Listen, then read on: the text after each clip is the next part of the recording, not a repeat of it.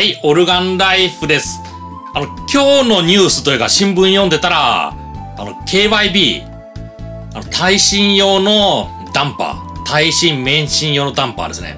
あの建物揺れたら、その揺れのエネルギーを、この油の動きで、まあ、封じ込める。ゆっくりにする。まあ、ダンパー。そういうものを作ってる会社が、まあ、品質基準を改ざんしてた。まあ、話題になってますね。そこの品質基準。これ何なのか。まあ、世の中クオリティというと、なんか物の仕上げとか高級品とか、まあそういう意味でクオリティってありますけど、ここで言う品質、クオリティとは、設計書通りにちゃんと作られてるか。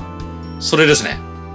あの別に高級なもの、低級なもの、そういう意味じゃないです。あの KYB という会社が、まあ、このダンパーを売るときに、こういうことができますと言って売るんですよね。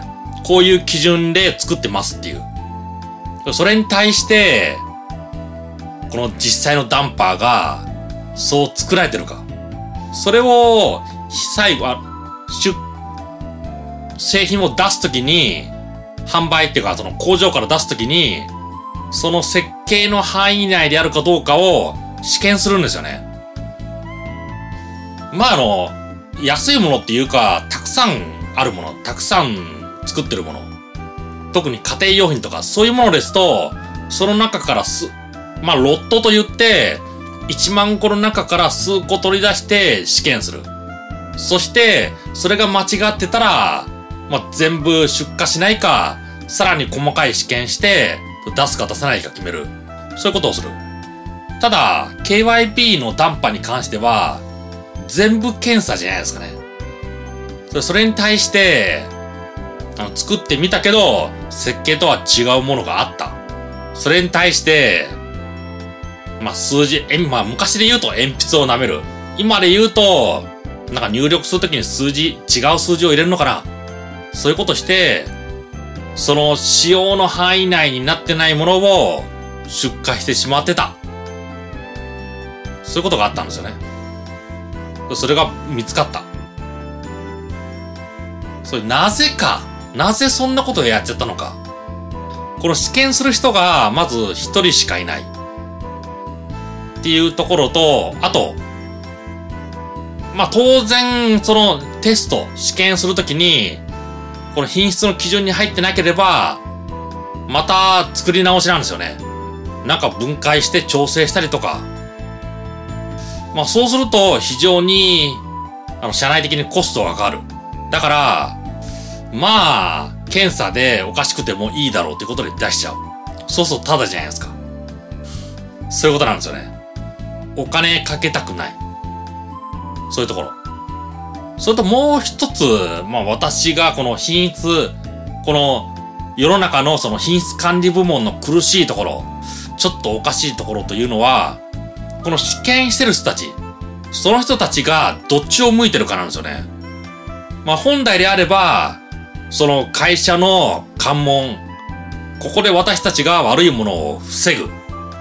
そういう目で、この会社側、会社側と、まあ、ある意味対立してるところがあると思うんですよね。製造から見たら対立。だからせっかく作ったものを、会社的にせっかく作ったものを、これ出せませんって言って返すわけですから。だから、まあ、向いてる方向としては、会社に逆らう方向に向いてるんですよね。そう、まあ向いてるんですよねって言っちゃいましたけど、そうでないといけないのに、この実際のこの品質管理を行う担当者、向いてるのは、この、作る側と同じ向きですね。早く出したい。早く物を出荷したい。そしてさらに会社側の、この品質管理部門に、品質管理部門に対する評価が、製造側と同じで何個出したかなんですよね。おかしいですよね。あの、品質管理の部門にも何個、何個試験して何個出したか。それを求められてるんですよね。そそこで、例えばおかしいものがあって、それを戻した場合、その場合、見つけたのは、この品質管理部門の人なのに、その人の落ち度になってしまうんですよね。だから、そのボーナスの査定とか、将来的にその人が昇進する、昇級する、そういうするのにあたって、今の品質管理部門で一番賢い方法は、あの、滞りなく流すことですね。おかしいものあっても、なんとか鉛筆舐められないか。とにかくこれを通、通せれないかってことを考えて、あ、なんか、ちょっと試験結果おかしい。じゃあ、試験用のプローブの位置を、ちょっと空、空気の多いところにこう、みたいな。ちょっと測定ポイントずらすかみたいな。そんな感じで、やばいものをやばくないとして出す。それでよ、より多く流せば、製造部門でたくさん作った人、1時間あたりの、この製造個数、1時間あたりの、この試験個数、出した個数。それで評価されるわけだから、それはやっちゃいますよね。やっちゃいますよ。だから私、この本当に会社が品質を上げたい、いいものを出したい、そういうことであれば、品質管理部門の査定の方法を変えるべきですよ。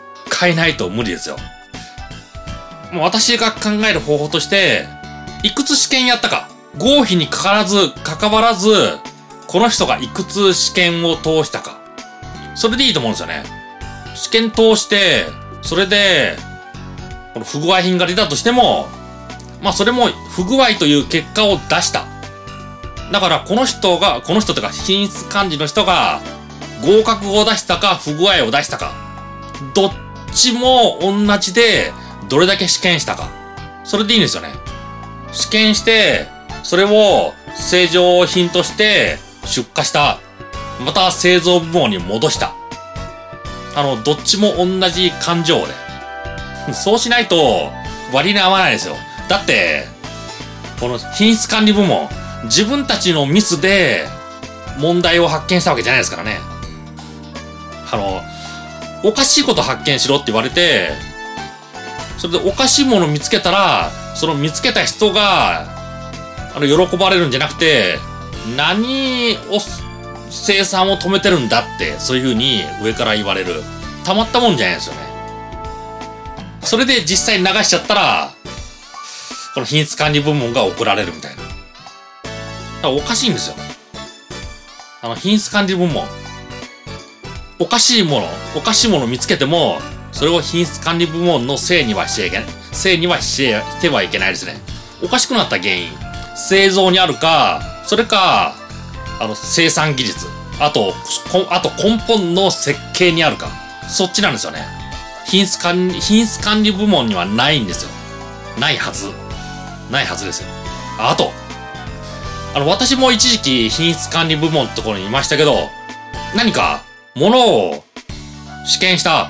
それ壊れたら、壊れてたら、品質管理部門が直すんですよね。あのー、このシステムやめた方がいいですね。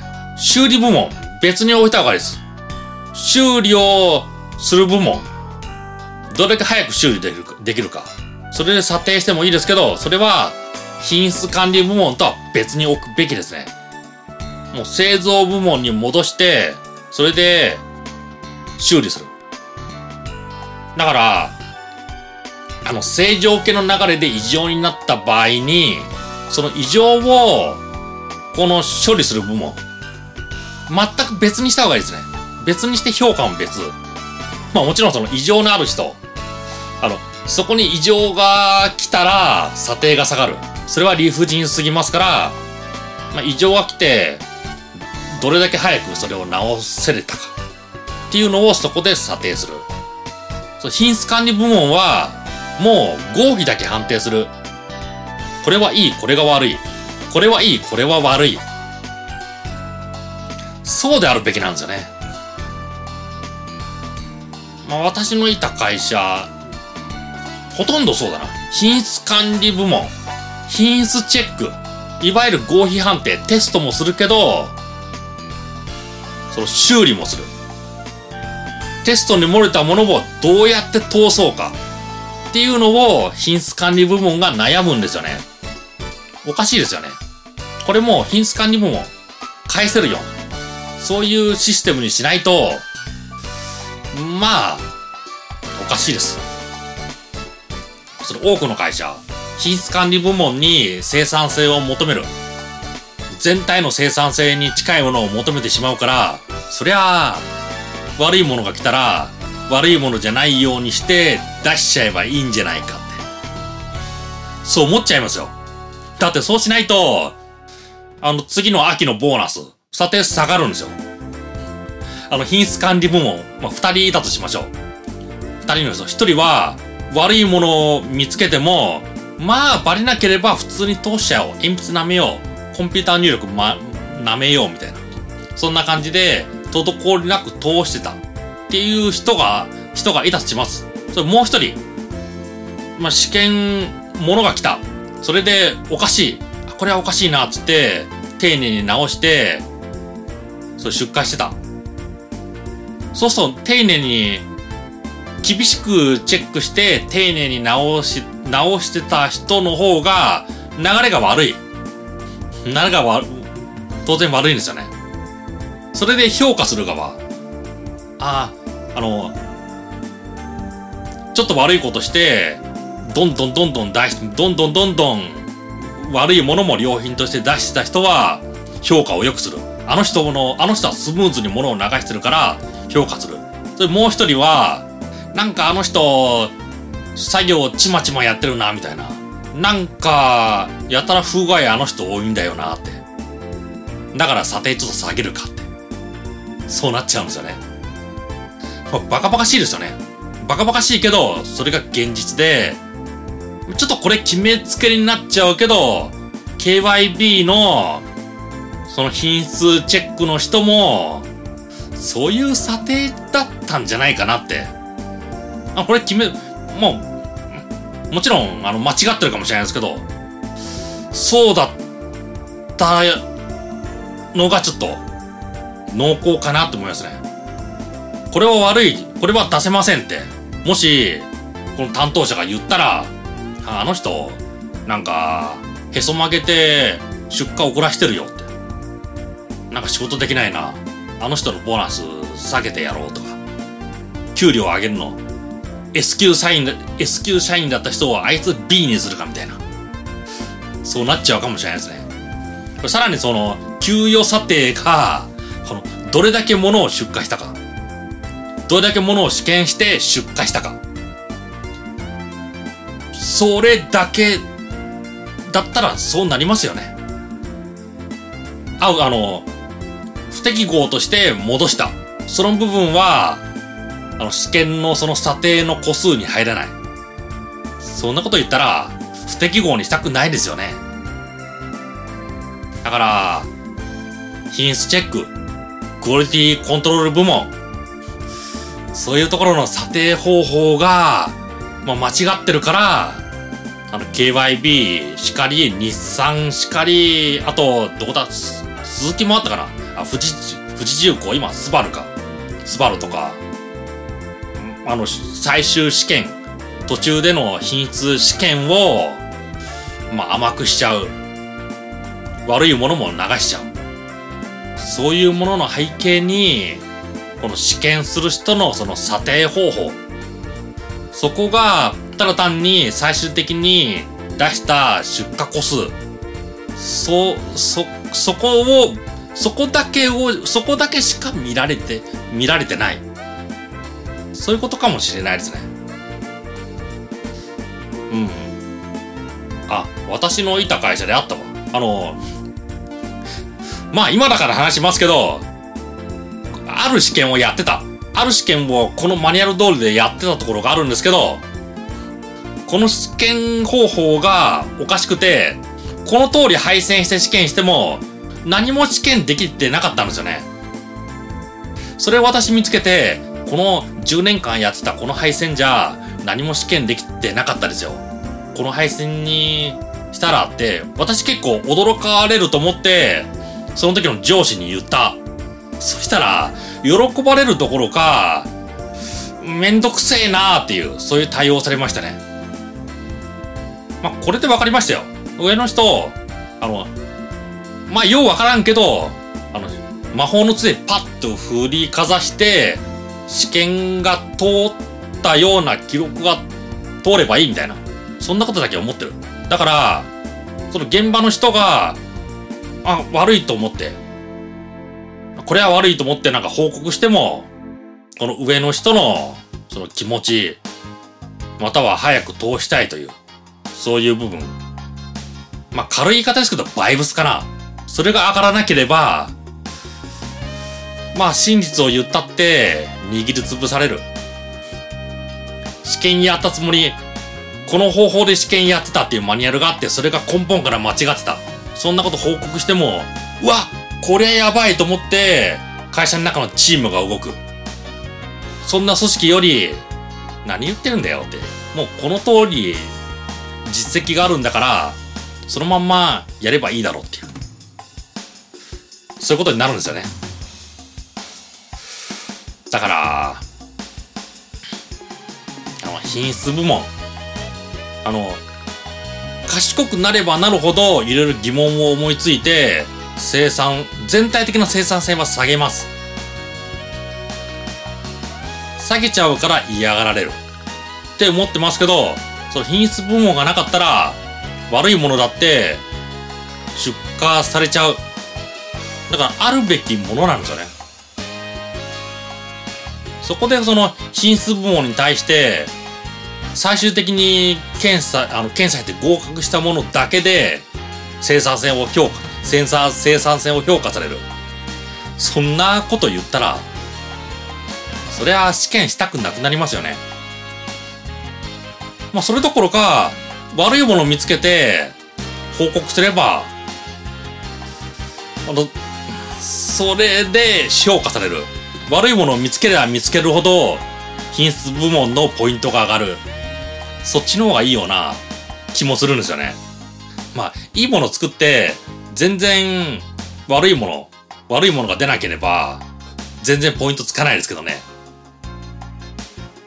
まあそう思うと、どっちがいいのかなあの、いいものを、あの、試験して、料費に関わらず、そのサイクルで査定する。そのシステムはいいのかなと思いますね。だから、あの、今のこの品質チェックの問題、それは、この品質確認する人が、この悪いものも良品として出した方が、自分たちの査定が上がるからです。上がるから、やっちゃってるんですよ。悪いものをいいと出した方が、査定が上がる。悲しいけど、そんなシステムですね。だからこういうことを生んでしまったのかな。そう考えます。まあ、なかなか品質部門というもの、まあ、全体的に見たら製造が、製造設計とかが多くて、品質管理部門って、まあ見えない存在。地味な存在。そういうところだから気にならないかもしれない。あと工場で働いてても、一部の人がそういうことをやってる。だから、あまり、あの、目につかないかもしれないですけど、まあ、自分たちの会社の品質部門がどんなことやってるか。それさらに聞けるんだったら、どんな、あの、査定体系か。それを聞いてみると面白いのかな。そんな感じがしましたね。だから品質管理部門の、この、不祥事。それは、品質管理部門の査定の方法が、そもそも間違ってるから。私はそう考えますね。では、バイバイ。